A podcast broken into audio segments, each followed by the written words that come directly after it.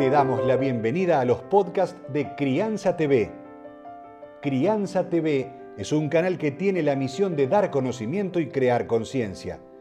Un medio en el cual encontrarás a especialistas y profesionales que hablan de temas desde el embarazo, parto y lactancia, como de la crianza en todas sus etapas, así como también de educación, tecnología, estética, alimentación, medio ambiente y valores te invitamos a conocer nuestra web www.crianza.tv. Seguimos en todas las redes y canal de YouTube. Somos Crianza TV.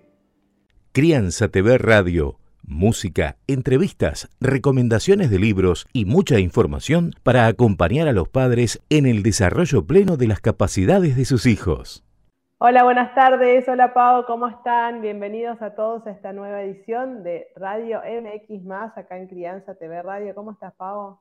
En estos nuevos cambios, que hay muchos, y entre ellos el cambio que está sucediendo en cada una de las familias. Están como locos. No llegamos a fin de año, pero parece fin de año donde todo el mundo está organizando encuentros para poder ver el partido. Hasta los colegios están revolucionados porque los chicos no se quieren perder ningún detalle. Y, raro, porque un mundial con calor acá, ¿no? Siempre nos tocó en invierno y este año estamos llegando a fin de año y vamos a ver el mundial casi en la pileta. Es verdad, ¿no? No me había percatado en ese detalle. Mira, hablando de detalles y curiosidades, hoy vamos a compartir curiosidades de los mundiales que hubo en el transcurso de todos estos años desde que comenzaron para cerrar el encuentro el día de hoy, para que los papis y mamis puedan compartir en familia el fin de semana, contarles en algún momento alguna de estas anécdotas que queremos disfrutar y compartirles a todos ustedes. Y así es, y hoy justamente conmemorando los mundiales y uno de los que, no sé, por lo menos a mí que me quedó más grabado, la canción del Mundial de Italia 90, esa canción que por muchos, muchos, muchos años la seguimos escuchando y un poco trayendo nada, eh, cuando empezamos a hablar de, los temas, digo, ay, empecé a escuchar y la verdad que son todos espectaculares, me costó elegir uno, está el de Shakira, Ricky Martin, hay, unos temazos de, los mundiales, y bueno, y hoy vamos a arrancar con, esta canción del Mundial de Italia 90, entre otras cosas, como el contenido que siempre ustedes saben tenemos en la radio, micros, un poco de información y, y lo que traemos de nuestro canal. Por supuesto, nuestra invitada, como siempre, tenemos una invitada muy especial que nos va a traer un tema que, bueno, pues por ahí les sembramos un cambio, ¿no? En la vida de todos ustedes. Hablar, eh, vamos a hablar de vivir sin tóxicos, ¿no? Darnos cuenta que todos los días nos comemos eh, de plástico lo que es una tarjeta de plástico de, una tarjeta de crédito. Todos los días consumimos eso solamente con los productos que usamos en nuestro hogar, con nuestros hijos. Así que estar atentos. cuerpo, lo que nos ponemos. Exacto, y hoy vamos a aprender de eso, así que no quiero que se lo pierdan. Pero vamos con la música, con ese Italia 90. ¿Italia cuánto era? Italia 90. Italia 90, qué canción, ¿no? Que todavía me eriza la piel y que produce esas sensaciones. Yo creo que es el tema que más quedó en la mente colectiva como un tema del mundial. Así que vamos a escuchar. los invitamos ahí que suban la música y, se emocionen y vivan la previa, ¿eh? porque ya mañana, el domingo, empieza inaugura y empieza todo, así que ahí vamos, calentando motores con esta canción.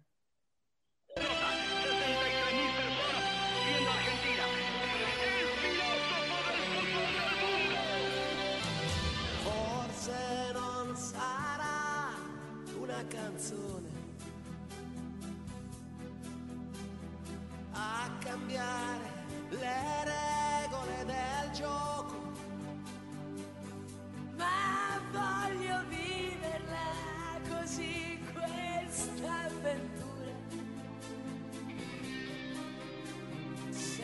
Senza frontiere, con il cuore in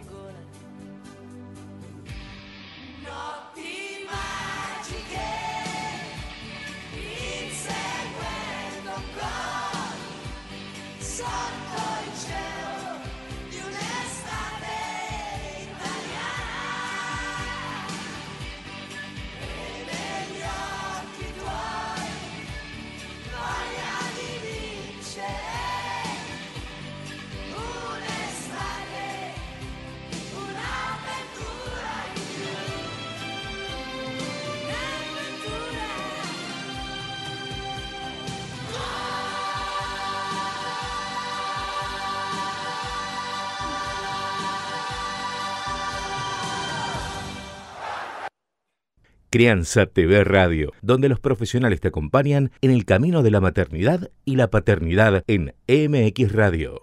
Y ahora, Moni, llegó el momento de presentar a una especialista que sabe de vida sana, una mujer que nos va a enseñar de qué manera poder vivir sin tóxicos a partir de su propia experiencia y de su propia necesidad. Hoy decidió regalar al mundo todos sus conocimientos para que podamos nosotros cuidarnos, porque muchas veces no somos conscientes de todo lo que tenemos en nuestro entorno, los productos que usamos, la manera en que lo usamos y lo mal que nos hace a la salud.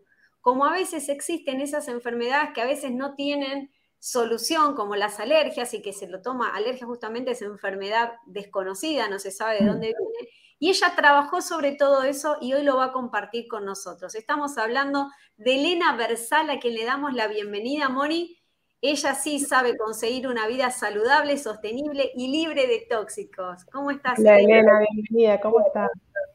Encantada, encantada. Muchísimas gracias por invitarme, Paola, Mónica. Un placer estar aquí y bueno, pues para poder compartir eh, todo con, con, con, vosotras. Y Elena Versal, ella es eh, head coach eh, y su eslogan o lo que, lo, que, lo que trae es vive sano, vive sostenible, sé feliz. Y un poco ese es el mensaje, ¿no? A partir de, de, dónde, de dónde nace esto de vivir sano y vivir sostenible, ¿no? Eso es como, como tu gran trabajo y como tu, tu mensaje, ¿no? Claro que sí, claro que sí, Mónica. Pues creo que es que es fundamental que nos cuidemos a la vez de que cuidemos el planeta. Es fundamental porque eh, normalmente va de la mano. Es decir, cuando apostamos por marcas, por productos más naturales, un poco una vuelta a nuestros orígenes, eh, normalmente nos cuidamos, eh, evitamos muchos tóxicos, que seguro que ahora veremos, y también cuidamos del planeta. Entonces, bueno, yo creo que va de la mano, ¿no? Y eso finalmente nos hace felices. Así es, sabiendo que estamos aportando y contribuyendo al bienestar de todos, también un poco tiene que ver con eso, ¿no? Totalmente, totalmente, Mónica, es fundamental. Em, porque muchas veces ahora, por ejemplo, se oye mucho sobre la cosmética vegana, por ejemplo, que está muy bien y es maravilloso, pero la cosmética vegana lo que no nos dicen o muchos de nosotros no sabemos es que cuida el bienestar animal, pero no quizá no nos cuida a nosotros, no toda la cosmética vegana nos cuida a nosotros. Es decir, podemos encontrar una crema para nosotras, para nuestros pequeños, eh, llena de parabenos y de muchísimos tóxicos, que sí, que no ha estado testada en animales, pero ¿y nosotros? Entonces, bueno, yo, yo lo miro desde el otro punto de vista, ¿no? escojamos productos de calidad para nuestro hogar, limpiadores, eh, todo que, que, nos proteja y que también proteja el medio ambiente. Es muchísimo más sencillo. Bueno, ahí nos metemos de lleno en el tema, ¿no? Uno muchas veces compra productos que cree que son beneficiosos, no sé, perfumes que uno echa para sentir ricos olores, eh, productos que también utilizamos para la limpieza y no nos damos cuenta de que pueden ser muy malos para la salud nuestra y de quienes nos rodean en el hogar. Totalmente, Paola, totalmente de acuerdo. Fíjate que sobre todo en la parte de hogar eh, es muy sencillo poco a poco ir haciendo un cambio hacia productos más naturales, porque como tú decías, por ejemplo, los ambientadores, los ambientadores químicos nos pueden hacer mucho daño, de hecho permanecen muchísimas horas en nuestra casa y, son muy nocivos. De hecho, la mayoría de organizaciones de consumidores ya lo están diciendo, tienen eh, sustancias disruptoras endocrinas que, que, nos hackean el organismo, que nos hacen realmente daño. Pero a la vez, como a mí siempre me gusta, tenemos la parte positiva, tenemos esos ambientadores maravillosos, naturales, sanos, que además de un ambiente estupendo en casa, además nos potencian esa calma o esa alegría, ¿no? Dependiendo del aroma que escojamos. Entonces, bueno, vamos a evitar quizá, ¿no? Eh, bueno, pues estos ambientadores sintéticos con tanta química nociva y vamos a ir un poco a algo más natural, ¿no? Más sano para nosotros. Y se me ocurre esta pregunta enseguida, digo, ¿cómo uno está pasando todo esto de las etiquetas en los productos de alimentación y demás? Pero ¿cómo, cómo a, los que nos están escuchando, al momento de elegir, ¿cómo hacemos, digo, llevado esto a la práctica? Porque ahí viene la parte difícil, ¿no? Claro, mira, yo lo que sí pienso, Mónica, es que eh, tenemos que ir poco a poco. No podemos agobiarnos y decir, madre mía, es que lo hacemos todo mal. No, no. Es decir, bueno, pues tengo que comprar un ambientador nuevo. Pues ahora vamos a dar algunas ideas, ¿no? Pero voy a echar un vistazo al post de Elena o de otra persona que habla sobre estas cosas y que ella ha investigado. Eh, y ya poco a poco, pues vamos a saber sobre ambientadores.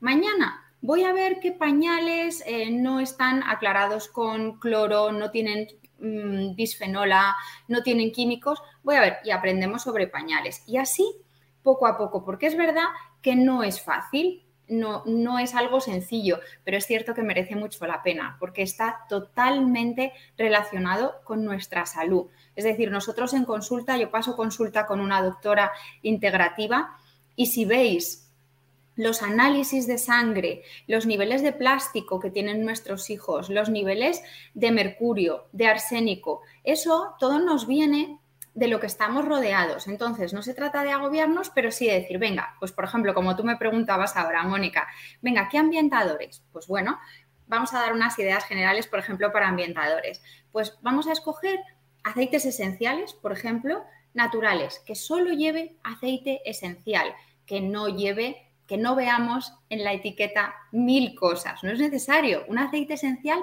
sencillo. Si, por ejemplo, escogemos unos micados o un spray, igual, aceite esencial y alcohol.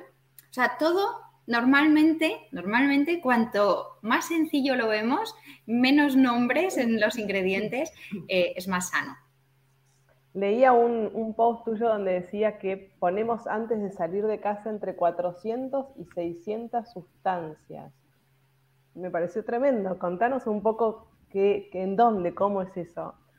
Claro, pues fijaros, más o menos la comunidad científica lo que nos dice es que, sobre todo las mujeres, eh, utilizamos a lo mejor entre 15, 16 productos, entre eh, pongamos el gel de ducha, el champú, si nos hacemos algo en el pelo, eh, un poquito de maquillaje, a lo mejor tampoco mucho, el serum y la crema. Bueno, pues vamos sumando ahí pequeñas cosas y nos ponemos un poco de perfume.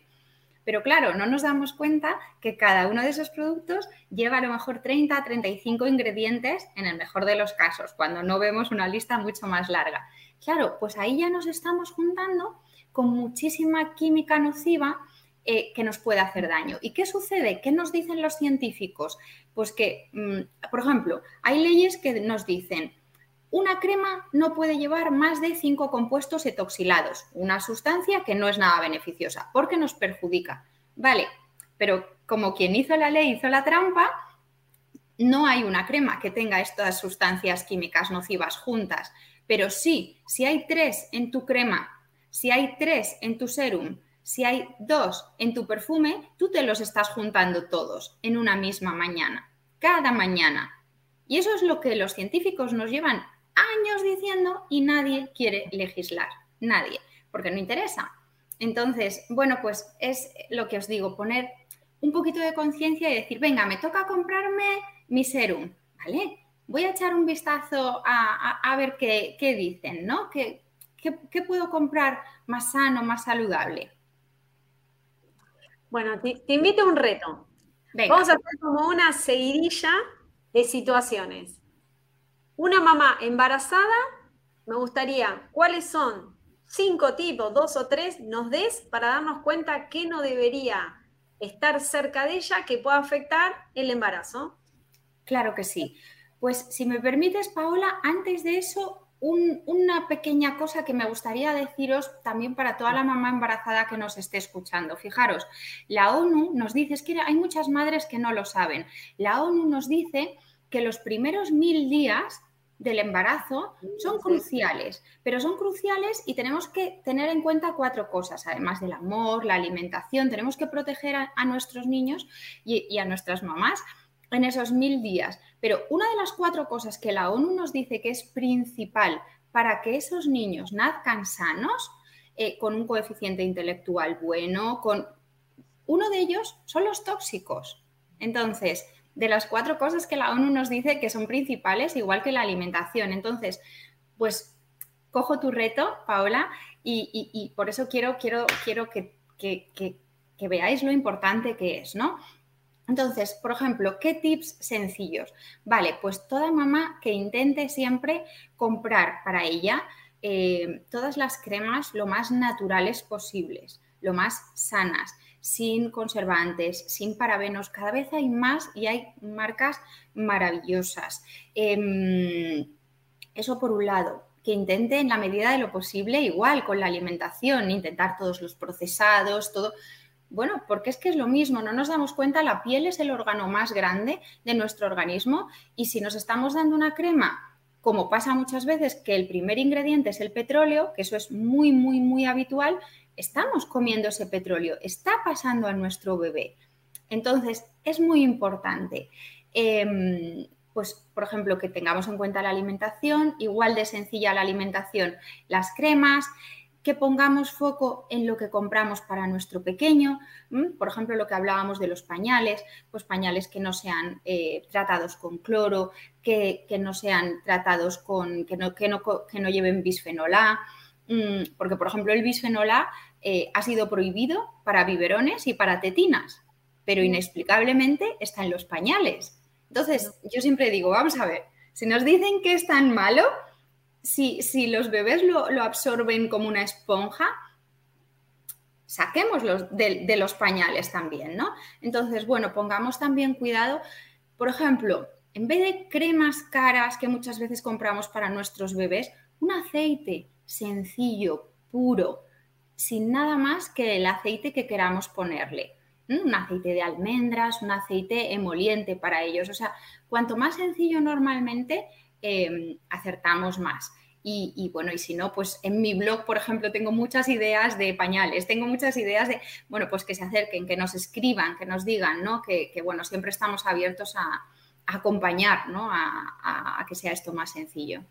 Eh, Elena, y en cuanto a las embarazadas, la preocupación de muchas embarazadas, ¿me puedo teñir? ¿Me puedo hacer votos? ¿Cómo me puedo cuidar? Digamos, las partes de estética que muchas veces las mujeres necesitan para el día a día, para verse bien, que me parece muy bien, y que a veces no sabemos en el embarazo y la diferencia que hay cuando uno da la teta, ¿no? Que ahí cambian y tenemos más permitidos.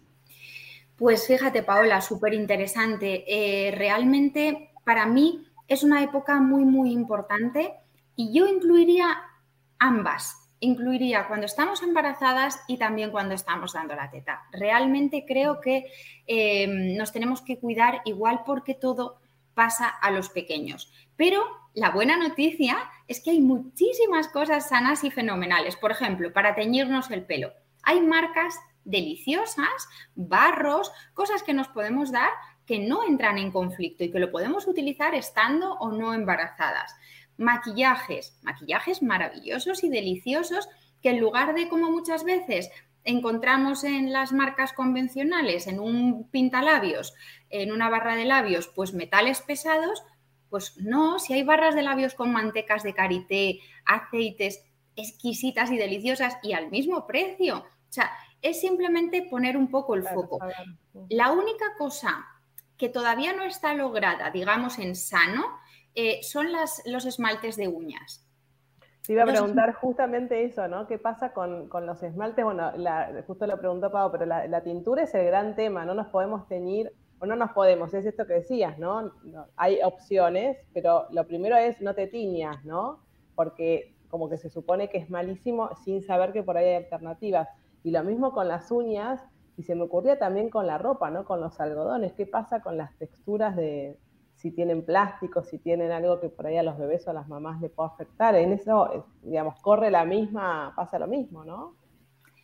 Pues totalmente de acuerdo. Fíjate, Mónica, que eh, en los esmaltes de uñas eh, no hay algo realmente sano a día de hoy, igual que sí lo hay en cremas, igual que sí lo hay para teñirnos, que es totalmente maravilloso y sano. En los esmaltes de uñas sí, sí que encontramos que hay a lo mejor que vemos Mm, esmalte que pone 5 free, 3 free. Entonces, eso lo que nos dice es que ha sido, digamos, han sido eliminados los 3, los 5, los 8 tóxicos más negativos. Pero sano, sano, 100% no lo hay. Entonces, yo siempre que recomiendo a mis clientas embarazadas, les digo, póntelo de vez en cuando, no abuses. ¿Por qué? Eh, no es bueno. No existe algo totalmente bueno. Igual que el tinte lo podemos utilizar sin problema, depende qué tinte, claro, muchas colonias, muchas cosas, pero en esto, bueno, pues es mejor usarlo de cuando en cuando. Y respecto a lo que me dices de los tejidos, pues fíjate, yo siempre digo que tanto las mamás como los peques, eh, sobre todo los pequeños cuando nacen, todo mejor siempre de tejidos naturales, de algodón, de lino, de lana. Cuanto más natural está comprobadísimo. Hay muchísimos estudios que, por ejemplo, los bebés que duermen eh, con mantitas de lana tienen muchísima menos probabilidad de tener asma.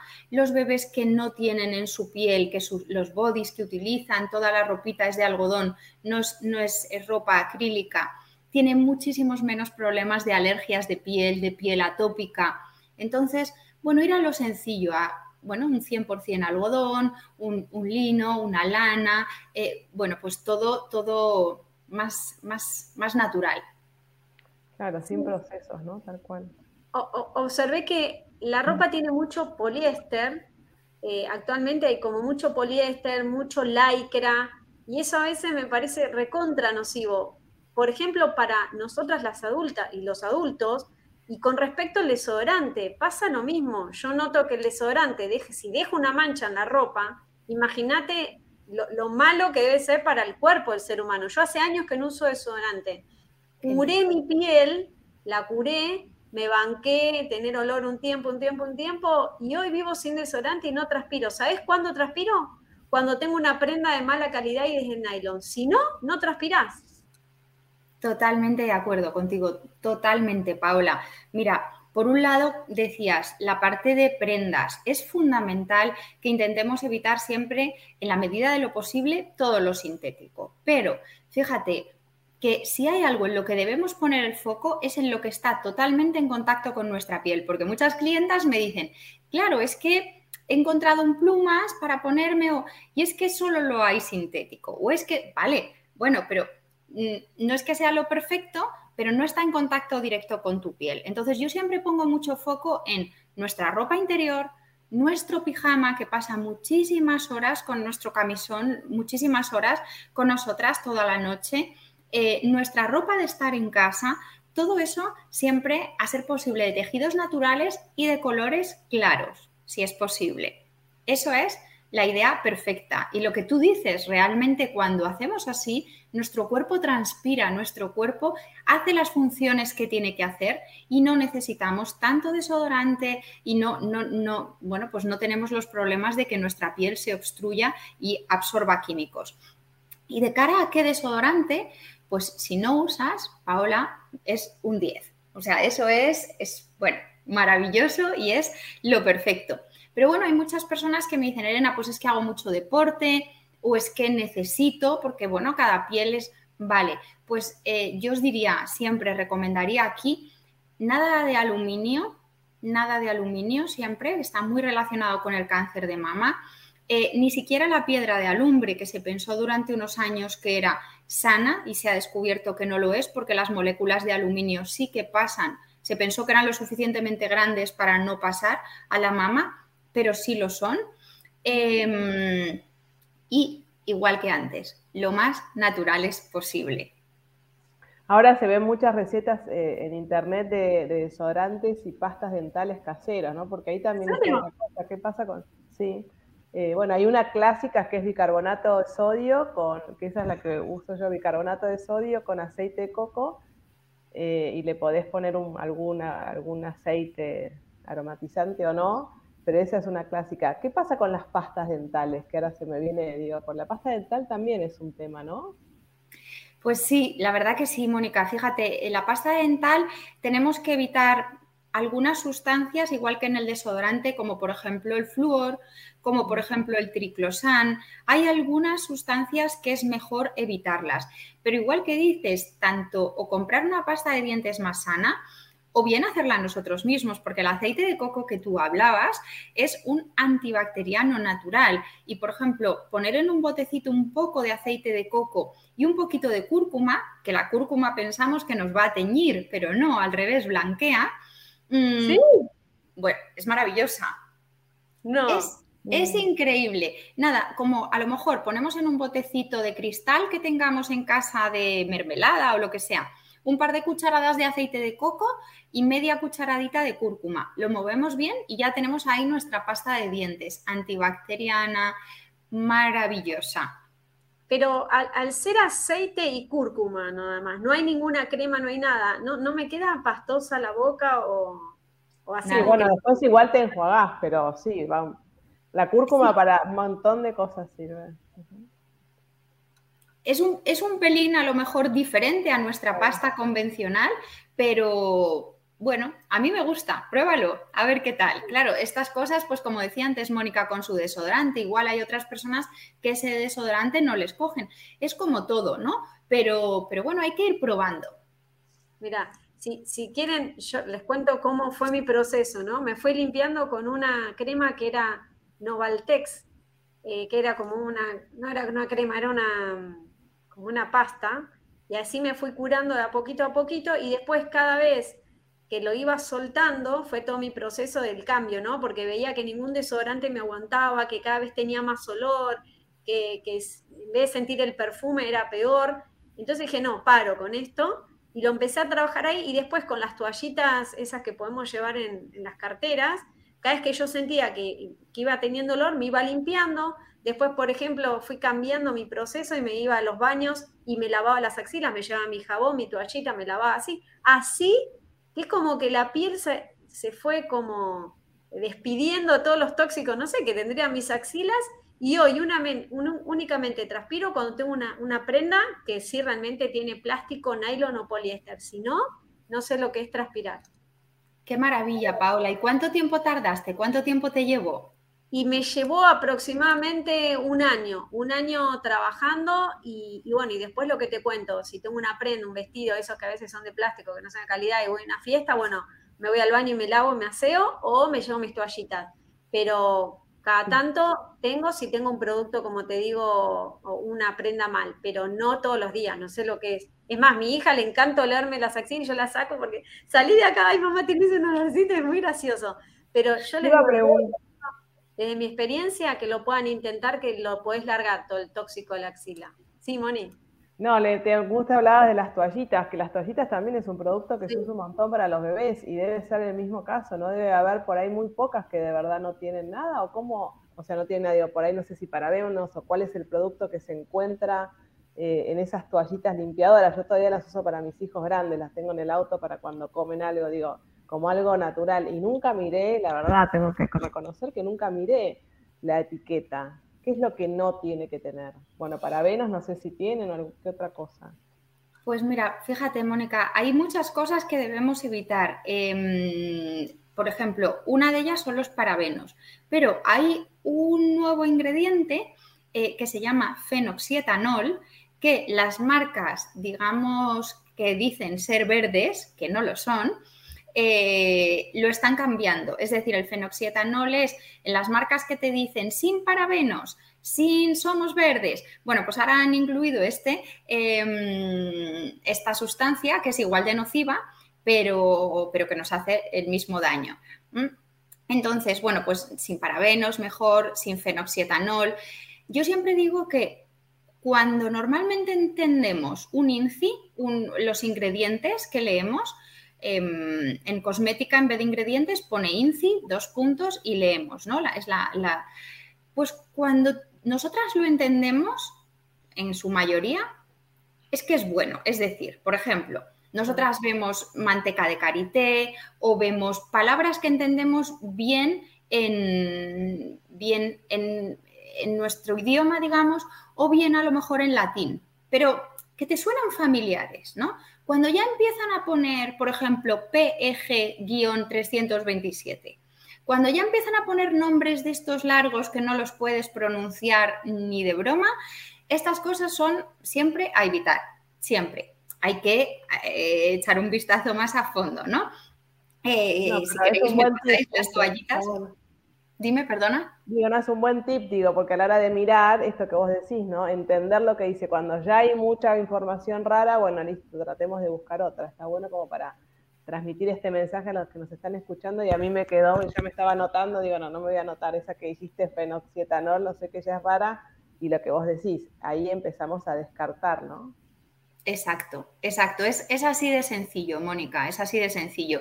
Las cosas que entendemos normalmente son las que, pero pasa con la comida, ¿no? Cuando leemos en un procesado mmm, palabras extrañísimas o números, normalmente, hay veces que no, ¿no? Pero normalmente eh, son cosas que no, que no nos hacen bien. Te, te quería hacer una pregunta en función a lo que vos, eh, con lo, lo que vos haces, ¿no? Porque haces asesorías personalizadas, tenés programas online, y leía algo de Green and Healthy Business. ¿Qué es eso? ¿Asesorás empresas? Sí, pues asesoro también empresas. Eh, bueno, pues por un lado, empresas que ellas mismas quieren ser más eh, realmente más sostenibles por un lado y más sanas, eh, en los productos que utilizan o en su mecánica, o eso por un lado, y también empresas eh, que quieren dar un plus a, a, sus empleados, ¿no? que quieren enseñarles otra forma de comer, otra forma de, eh, de utilizar sus cremas, de, de, estar más sanos, más sostenibles. Entonces, bueno, son las dos partes ¿no? para acercarnos también al mundo de la empresa tan importante y llegar a más personas. ¿no? Que estemos más contentos también en nuestro trabajo es importante porque muchas veces vemos como en muchas empresas están los bidones estos de agua, de policarbonato, de plástico, eh, que ese plástico se ha prohibido eh, para los bebés. Es decir, en los biberones está prohibido. Pero claro, luego vamos a una empresa donde hay tres embarazadas o una embarazada y una mamá que está dando el pecho y están bebiendo de ese agua. Con lo cual, es que es una incongruencia. Entonces, sí. tanto nosotros como las empresas tenemos que tomar conciencia y, bueno, pues aprender un poco, ¿no? De qué manera, que hay muchas maneras muy sencillas, pero bueno, pues es verdad que hay que investigar un poco y, bueno, pues yo les acompaño, les ayudo. Y ni hablar de los bidones de agua que quedan muchas veces en depósitos donde le da el calor y el mismo plástico despide partículas que después nosotros, que no se ven, son invisibles que después las vamos nosotros consumiendo. Exacto, totalmente de acuerdo, Paola. Es justo por lo que se prohibieron los biberones, porque, claro, cogíamos el biberón, poníamos la leche y lo calentábamos. Al calentarlo, esas partículas pasaban a la leche de nuestros pequeños. Pues lo mismo pasa con los bidones. Claro, tú los recibes en casa y en casa o en casa o en la oficina tienes una temperatura estupenda, una temperatura estable, pero no sabemos dónde han estado almacenados a lo mejor cuatro o cinco meses. Y ya ese agua contiene esa sustancia que luego ingerimos. Mira, es como, me viene mucho lo que vos dijiste al principio, ¿no? Porque es tanta cosa que, Digo, si uno no empieza muy de a poquito, es como que te abrumas y lo soltás. Digo, bueno, no podés con eso y no haces nada. Entonces, para mí, y me, y me, lo tomo personal también, ¿no? Yo algunas cosas de a poquito trato de cambiar y me cuesta sostener, pero es esto de ir muy de a poco y ir, no sé, el agua, por ejemplo. Yo en mi casa compro los bidones y ya estoy pensando en poner un filtro, no sé, digo, empezar a, porque en alguna cosa hay que empezar a hacer estos pequeños cambios. Eh, y, y, después hacerlos, instalarlos y, y, dejarlos, ¿no? Y Totalmente. ir por otra cosa y así. Porque... Totalmente, Mónica. Yo lo que invito a la gente es que, eh, a todos los que nos están escuchando, eh, hay tres pilares fundamentales, ¿no? Tenemos por un lado la alimentación fundamental, el agua es muy importante, somos un 70% de agua como mínimo, con lo cual el agua que bebamos de calidad es importante, y nuestra piel. La piel es muy importante porque absorbemos. Entonces, ¿qué, ¿qué, es lo mejor? Hacerlo de a pocos y empezar por lo que más nos apetezca, lo que disfrutemos. Que si nosotras disfrutamos mucho con la belleza, pues vamos a empezar por una crema que nos dé gusto. ¿No? O si tenemos un bebé y estamos embarazadas, vamos a empezar a comprar cosas sanas para nuestro pequeño. O, bueno, así poco a poco y un poco cuando tengas ese hábito y ya has encontrado ese filtro o esa crema que te ha encantado y ya lo tengas instaurado, voy a por otra cosa, sin prisa, porque en un año, Mónica, hemos dado una vuelta a nuestra vida y hemos eliminado un montón de tóxicos en dos, ni te lo cuento, y así, sin prisa.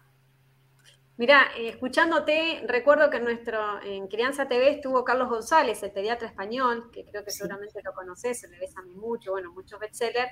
Él nos decía que los hijos vinieron a perfeccionarnos. Muchos padres cuando llegan un hijo empiezan a comer fruta o empiezan a comer comida saludable. ¿Y por qué no empezar los padres a cuidarnos también como cuidamos la pielcita de cada hijo, no?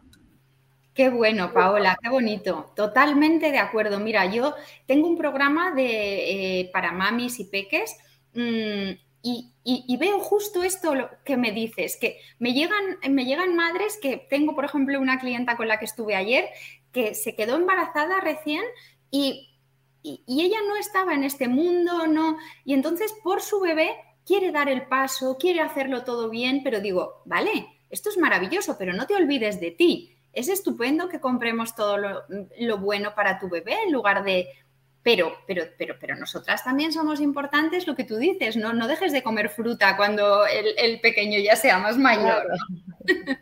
Claro. es, es, bueno empezar cuando tenemos el bebé dentro porque sentimos la culpa de no hacerlo porque somos todo uno todavía, ¿no? Pero ¿qué pasa después?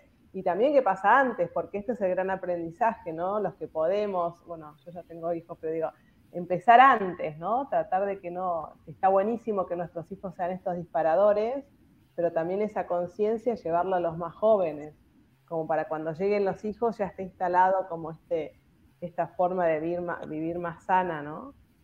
Sin eh, duda. Sin crear conciencia.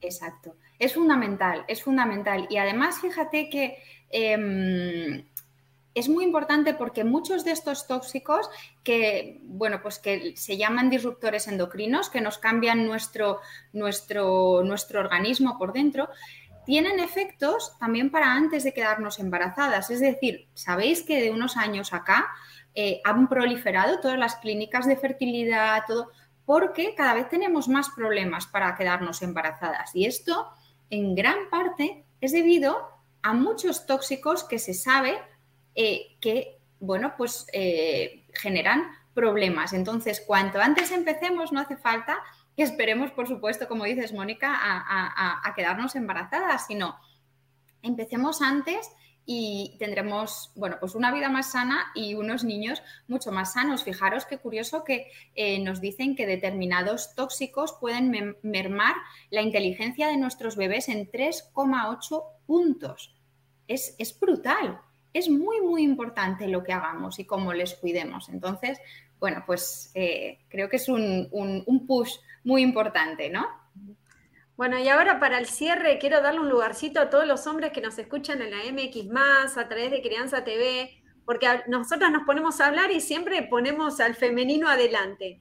¿Qué nos podrías transmitir a todos los papás, a todos los hombres que escuchan, esos consejos dentro de su mundo para que se empiecen a cuidar y que tomen en cuenta esto de lo natural, que cada vez más observo que papás se cuidan, que se ponen crema, que, hasta se depilan y me encanta. Lo que antes decíamos que era un metrosexual, hoy ya está incorporado y me gusta que ellos también se cuiden como nosotras.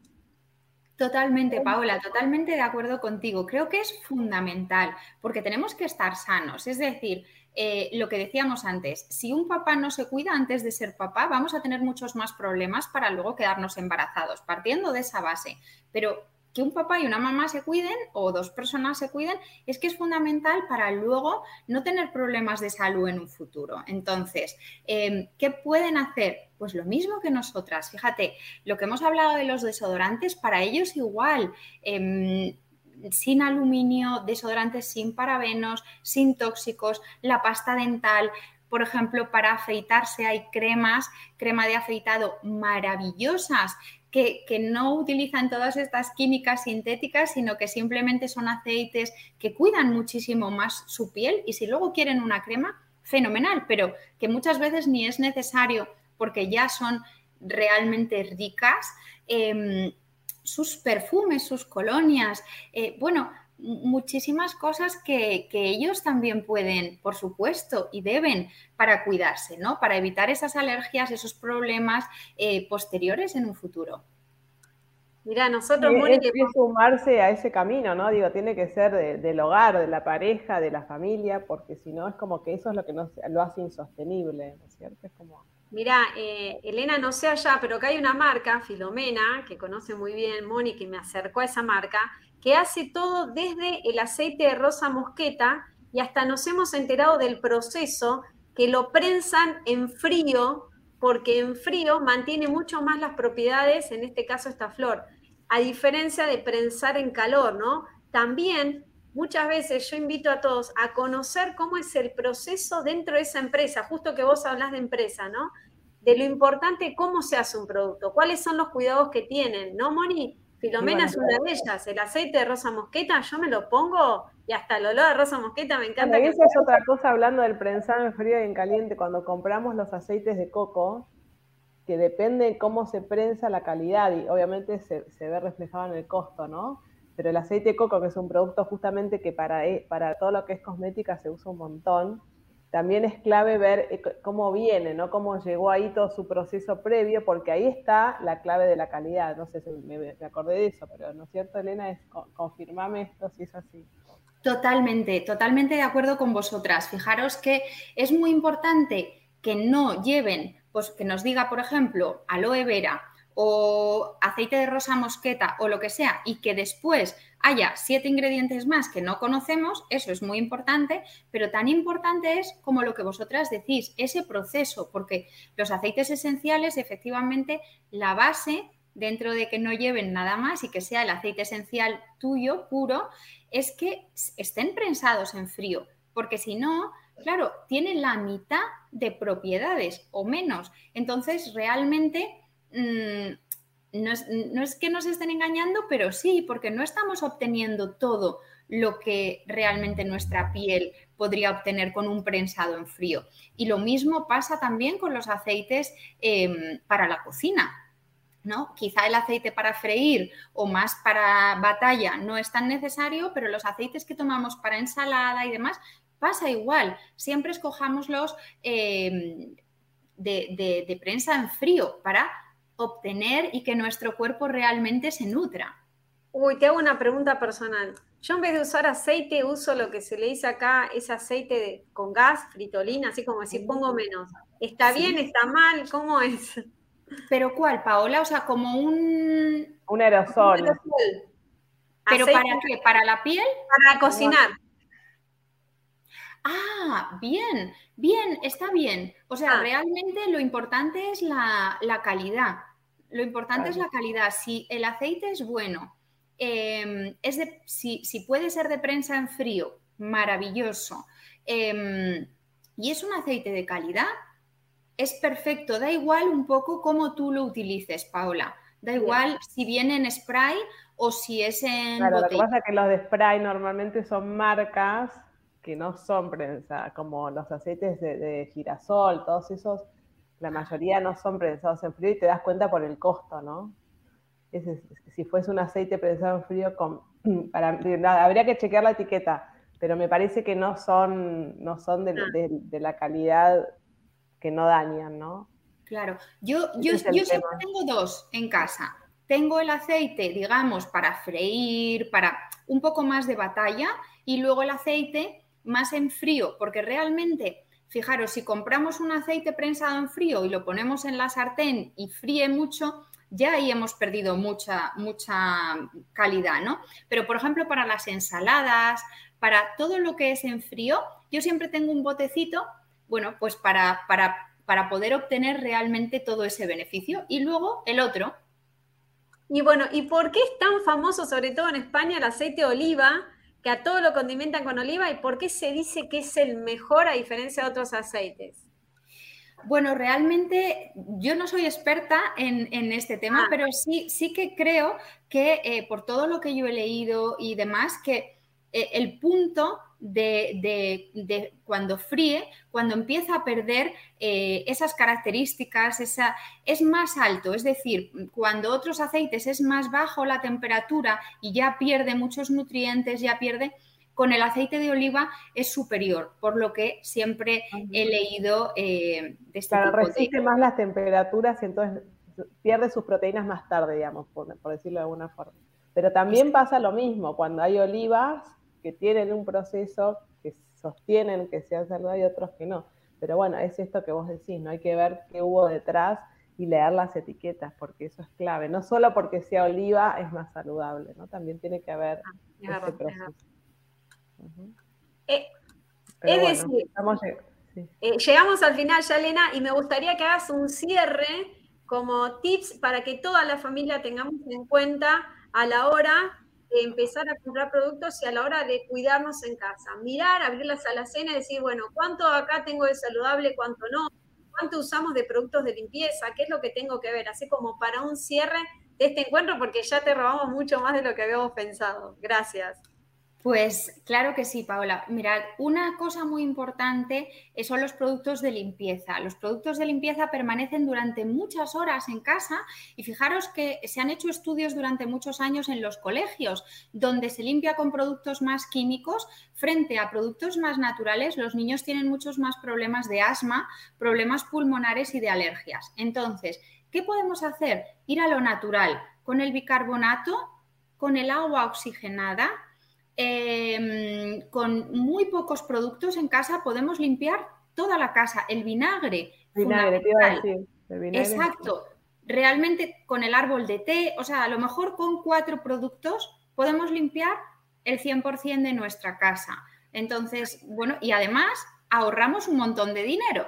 Porque, eh, y un montón de espacio en la cocina, porque ahora tenemos el limpiador de hornos, el limpiador de la vitrocerámica, el limpiador de... No, no, cuatro o cinco productos, seis como mucho, em, con los que potenciar. Por ejemplo, el vinagre, podemos limpiar las ventanas, podemos limpiar la ducha, podemos limpiar el suelo si es de madera, los juguetes de madera de los niños, muchísimas cosas. Bueno, pues Y ya hasta los tenemos... piojos. Hasta los piojos. Mi mamá me ponía vinagre en la cabeza con los piojos. Me acuerdo. Y ni, ni hablar de todo con el vinagre. Totalmente de acuerdo, Paula, totalmente de acuerdo. Pero a las, a las personas que no les guste el vinagre, por ejemplo, el agua oxigenada es maravillosa para desinfectar, para el inodoro, para desinfectar todo lo que queramos en lugar de la lejía o, o- o productos más, más tóxicos. Entonces, con cuatro o cinco productos podemos limpiar nuestra casa de maravilla.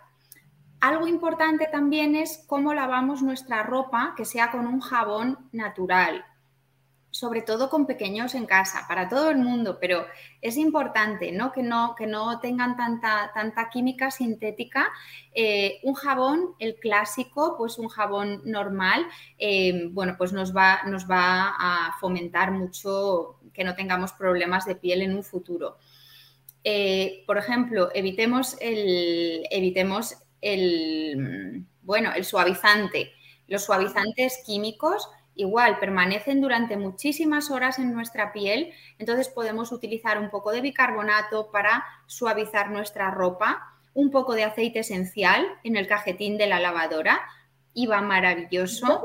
Aceite esencial en la, en la lavadora no pasa nada. Claro, mira, eh, el suavizante normalmente se usa para dos cosas. Hay personas que lo usan más para suavizar, para ablandar la ropa, dependiendo del tipo de agua de la ciudad, o para dar olor.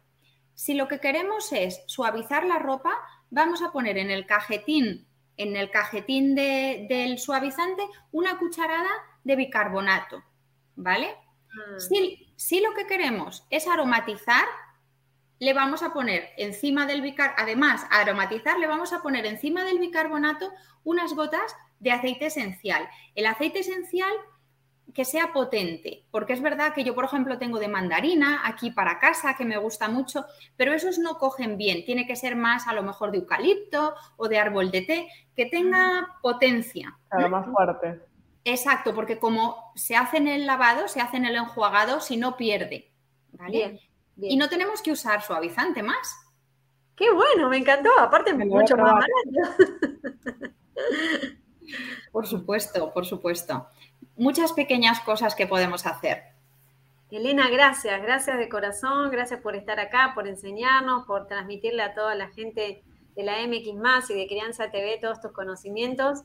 Y es un poquito así, ¿no? Empezamos con la alimentación, que fue una gran moda, y esto de los tóxicos hoy no es moda, sino que es realidad y lo necesitamos, ¿no? Para una vida Sí, saludable. tampoco es algo que se habla mucho, entonces está bueno traerlo porque es como, con el mensaje es eh, justamente hacer conciencia de estos temas que por ahí están ahí medio tapaditos, o uno no sabe que hasta la ropa, todo lo que hablamos hoy, ¿no? Vos fíjate que como que el alimento es lo clave, pero hay un montón de otras cosas que también lo, lo- lo traen y, y mucha gente no sabe. Así que bueno, lindos tips también como para empezar, ¿no? Gracias.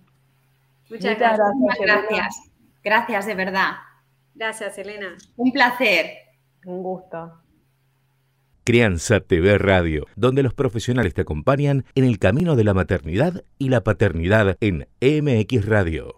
¿Cuántos mitos que hay siempre en torno a la lactancia materna? Y sobre todo un tema donde muchísima gente opina o trae tradiciones que creen que es la correcta, porque claro, se va transmitiendo de padre o madre en madre y a veces no es realmente. Me acuerdo que una vez Soledad Pastoruti eh, había nacido su hija Antonia y me dice, no, no sé si yo voy a poder amamantar porque mi mamá no me pudo dar.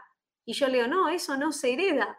Es cuestión de que pongas la bebé al pecho y así podés ir generando. Y realmente lo logró muchos meses, pese a giras y todo, pero logró bastante tiempo poder amamantar a su hija Antonia y seguramente siguió con la siguiente, pero eh, esto es lo que pasa, ¿no? No, mi mamá no me pudo dar y yo entonces no. Entonces para eso tenemos un especialista, ¿no, Moni? Para entender un poco estos mitos.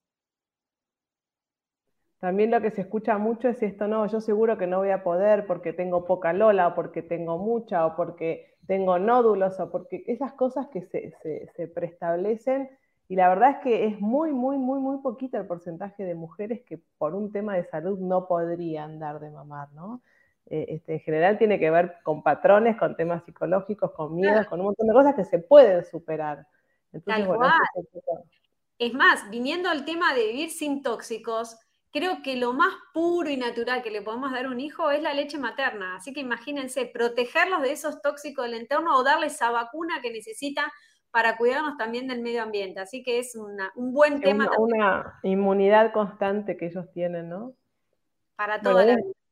un poquito de esto nos va a hablar Ceci Kelly. muchos mitos que atraviesan la lactancia. Eh, Principalmente tiene que ver con, con el cuerpo de la mujer, ¿no? Si tengo pechos chicos, no voy a poder amamantar.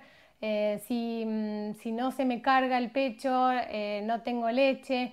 Incluso hay muchas mujeres que, que piensan que su leche no es buena. Entonces está, tiene que ver con que con algo que, que- que llega desde afuera y genera desconfianza.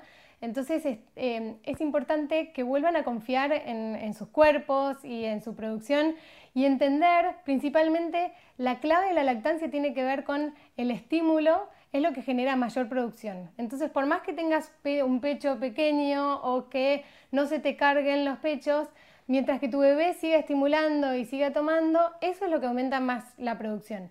Eh, de hecho, muchas veces me consultan qué puedo tomar, qué puedo comer para, para incentivar mi producción y ahí es donde volvemos a, a- a- a- la respuesta es incentivar y generar mayor estímulo para tener más producción. Eso es lo que la clave para, para tener eh, más leche materna. Crianza TV Radio, pensado para toda la familia en MX Radio. Bueno, ahí pasaba Ceci Kelly. Con muchos más consejos, como siempre, los invitamos a entrar en nuestro canal y mirar y escuchar, y hay mucho más de todo este tema, un montón. Para esas mamás que están iniciándose o que tienen alguna amiga o, o una hija que, que está por dar a luz y, y tiene muchos miedos, porque también hay mucho miedo previo, ¿no? Esta cosa de si podré, si no podré, es un gran tema la lactancia. Tal cual. Bueno, y ahora recomendación de libro, ¿no? De una también argentina que, que ha marcado la crianza de muchísimos de nosotros y que realmente sus consejos, más que sus consejos, su- sus conocimientos lo ha compartido de una manera muy amena en cada uno de sus libros y nos da esa tranquilidad a los padres para la crianza de hoy. Y estamos hablando de Marichu Seitún, escribió un montón de libros. Este, que se llama Apego y Crianza, que justo con Inés Di Bartolo, que habla un tema particular que tiene que ver justamente con los patrones heredados, ¿no? Y qué hacemos nosotros que nos contaron o que vivimos nuestra experiencia y cómo ayudar a nuestros hijos en todo lo que es el apego, el soltar, el, generarles confianza, autoestima, y ese camino que tanto nos cuesta, yo me lo prestó una amiga justamente porque estamos trabajando con ella el soltar, ¿no? Ella tiene un hijo, un único hijo, y siente que lo se siento que lo estoy ahogando, que estoy haciendo todo mal. Bueno, se compró el libro, me lo pasó también para que lo compartamos y trabajemos luego las dos con este tema para ayudarla a ver cómo hacer para cuidarlo sin sentir que lo estamos avasallando y a la vez transmitirle su propia seguridad y confianza para que salga a la vida sin esta sensación de estar mirando para atrás todo el tiempo la aprobación de nuestros papás, que es otro gran tema que a los chicos les pasa todo el tiempo, permitir que se equivoquen, permitir que se caigan y se vuelvan a levantar. Y bueno, todo eso tan difícil, ese límite que a veces nos cuesta mucho poner a los papás y saber si es sano o no. Bueno, de todo esto y mucho más habla Marichu Seitín con Inés Di Bartol Apego y Crianza, que es el libro recomendado en el día de hoy. Y seguimos, Pau, si querés, ya estamos llegando al final del programa con las curiosidades, ¿no? Tal cual, con estas curiosidades que habíamos propuesto al comienzo del recorrido del día de hoy, que estamos en modo mundial, ¿no? Hay muchísimo, muchísimas expectativas, ganas obviamente que gane la Argentina. Todos los argentinos queremos que Messi logre ese objetivo que tanto le está costando y que me parece que se lo merece, uno de los jugadores más importantes del mundo y que encima tiene nuestra bandera. Así que elegimos algunas curiosidades. Entre ellas, una tiene que ver, la primera, con eh, Italia, que en realidad en Italia en 1934, Egipto ahí se convirtió en el primer país africano en jugar un mundial de fútbol. ¿eh? que fue muy cerca de participar también en la primera edición de Uruguay, pero tuvo en esa oportunidad la posibilidad de hacerlo. Dicen que eh, el viaje en barco era largo, que no tenían tiempo para llegar para la fecha de inicio, pero sí lo lograron, llegaron, estuvieron ahí. En un principio la FIFA se enojó y Egipto tuvo que esperar cuatro años recién para debutar, por eso recién en 1934 tuvo esa posibilidad. Así que Felicitaciones ¿eh? por este logro, pese que en aquella época hablar que venían en barco, claro, vos, se tenían que movilizar en el mundo entero para... perdón, 1930 por allá inicia el, mundial, el, primer partido y, y, otro que, otra cosa que iniciamos el programa que te sorprendió, pero bueno, lo tengo más claro por mi trabajo y he viajado, tuve la suerte de viajar a varios mundiales y siempre fue en julio, pues siempre nos agarraba nuestras vacaciones de invierno, es algo que me acuerdo, este, y este es el, no sé si es el primero, tendría que chequear esa información, pero creo que es uno de los primeros que sale de esa fecha, eh, justamente por las temperaturas en Qatar es imposible hacerlo eh, en, julio o agosto, entonces se ah. traslada a, a, estas fechas donde allá es un país donde siempre hace mucho calor, pero bueno, ahora es un poco menos y se sostiene un poco más el juego, si no sería imposible que, que, los, que los jugadores resistan tanto tiempo con tanto calor, ¿no? Así que bueno, eso lo, lo, transformé en curiosidad. No, está muy bien, está muy bien, más con tu conocimiento de, tanto viajar y bueno, además Moni, de ser una facilitadora del método de paternidad efectiva, es también agente de viaje, conoce, conoce mucho el mundo y bueno, estas curiosidades valen la pena. Después, entre las curiosidades está el máximo goleador de un mundial, que fue eh, un francés que, mató, que batió el récord de goles que fue en una única edición de un Mundial de Fútbol, que fue Chat Fontanier, que anotó 13 veces en 6 partidos. Esto fue en Suecia 1956. Aunque su equipo terminó tercero, pero él fue el mayor goleador de ese momento. Y bueno, en esa misma edición del Mundial apareció el, goleador más joven. Eh, Está muy cerquita. ¿De quién te habló? De Pelé. Pelé, un grande. Brasil superó en los cuartos de final gracias a un gol de él en la Copa del Mundo. Este, y bueno, se convirtió también Brasil en el bicampeón más joven, ¿no? Porque fue uno de los más jóvenes que entró en este, en este torneo. El único futbolista que ha ganado tres títulos mundiales. Y el más viejo, el más viejo, venimos del más joven al más viejo, fue el jugador, digamos, más viejo por la edad, porque en ese momento eh, eh, Roger Mila Estuvo en el partido de los Estados Unidos 1994 ante Rusia y anotó con 42 años y 39 días. Así que fue uno de los goleadores de ese mundial y con la edad más avanzada. Pensar que hoy un chico de 30 años ya es viejo dentro del fútbol, ¿no? Qué loco pensar esto.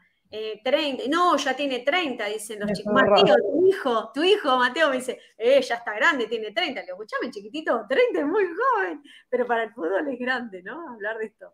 Total. Y bueno, y una, si querés, vamos con un par del partido con más goles en un mundial. Fue Suiza y Austria, que se enfrentaron en el Mundial de Suiza del 54 y se marcaron 12 goles. 7 marcó Austria y 5 marcó Suiza, que, eran los anfitriones. Pero sin embargo hubo una goleada mayor, ¿querés contar?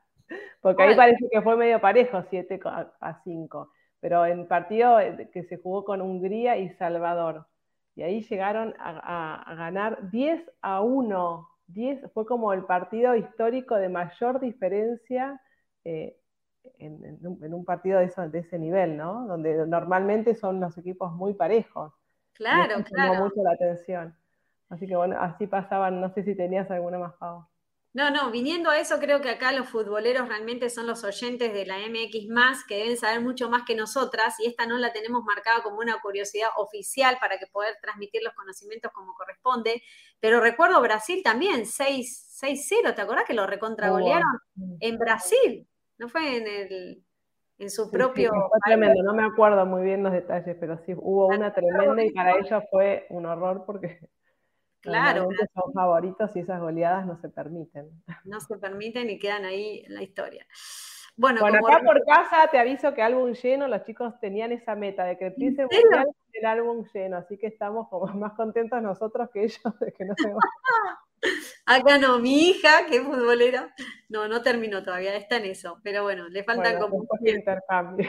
Terrible, terrible. Así bueno, que bueno, nos faltó pintarnos celeste y blanco, Pago, para estar Ay, es verdad. Yo tengo ese que hace la raya así de tres, Mira, no me avive, no me avive. Bueno, para ahí invitamos a todos a que, se luquen y que se, se transformen en, con todo ese merchandise. La las calles se están pintando de celeste y blanco, hay puestos por todos lados de camisetas, de, de ¿cómo se llama? La bubucela, la, todo. Así que bueno, es un lindo motivo para festejar.